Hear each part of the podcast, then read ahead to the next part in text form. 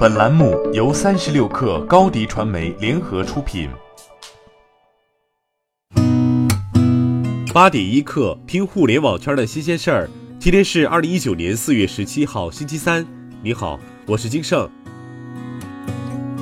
据《二十一世纪经济报道》的报道，监管正酝酿统一的互联网小贷管理办法，监管思路出现一些变化。将对行业产生重大影响。多位业内人士透露了一些监管信号，重点如下：一、注册资本金五亿元，杠杆倍数三至五倍；二、借款人为自然人的，单笔投放上限为二十万或三十万元，尚未确定；借款人为企业的，单笔投放上限为一百万元。对经营房产抵押贷款、供应链金融等大额业务的互联网小贷影响较大。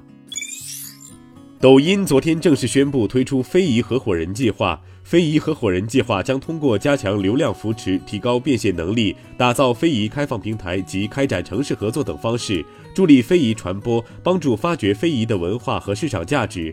抖音总裁张楠说：“抖音希望能够通过一年的努力，至少帮助十位传承人在抖音实现百万粉丝或者百万收入。”连咖啡在北京望京地区测试更便宜的口袋咖啡，目前仅有美式和拿铁两个口味儿。因为促销，二者的单价分别从十二元和十八元降至六元、八元。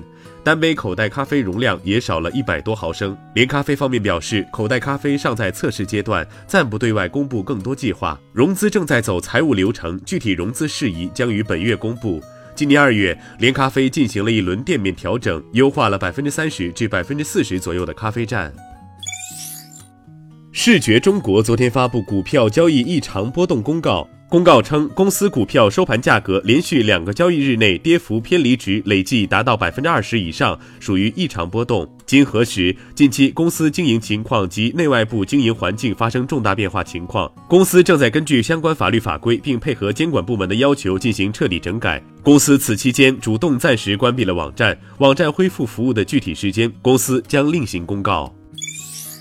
因认为直播地平台未经允许播放自己独占的亚洲杯足球赛实时画面，苏宁体育文化传媒有限公司将直播地经营公司北京糖果网络技术有限公司告上法庭，要求对方赔偿公司经济损失及合理费用共计一百零一万元。四月十五号，北京互联网法院就开庭审理了此案，该案未当庭宣判。面对愈演愈烈的奔驰西安维权事件，北京奔驰销售服务有限公司昨天发布了第二封声明。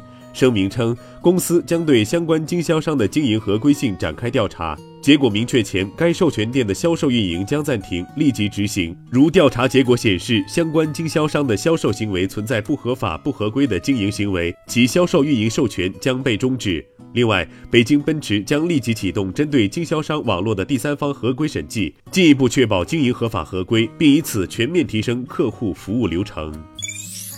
据法新社报道，GUCCI 等品牌母公司开云集团的主席兼 CEO 弗朗索瓦·亨利皮诺宣布，将出资一亿欧元（约合七点五八亿元人民币）重建巴黎圣母院。开云集团在发给法新社的公告中表示，这笔费用是帮助完全重建巴黎圣母院必要的努力。随后，法国奢侈品巨头 LVMH 集团宣布，将出资两亿欧元修复巴黎圣母院。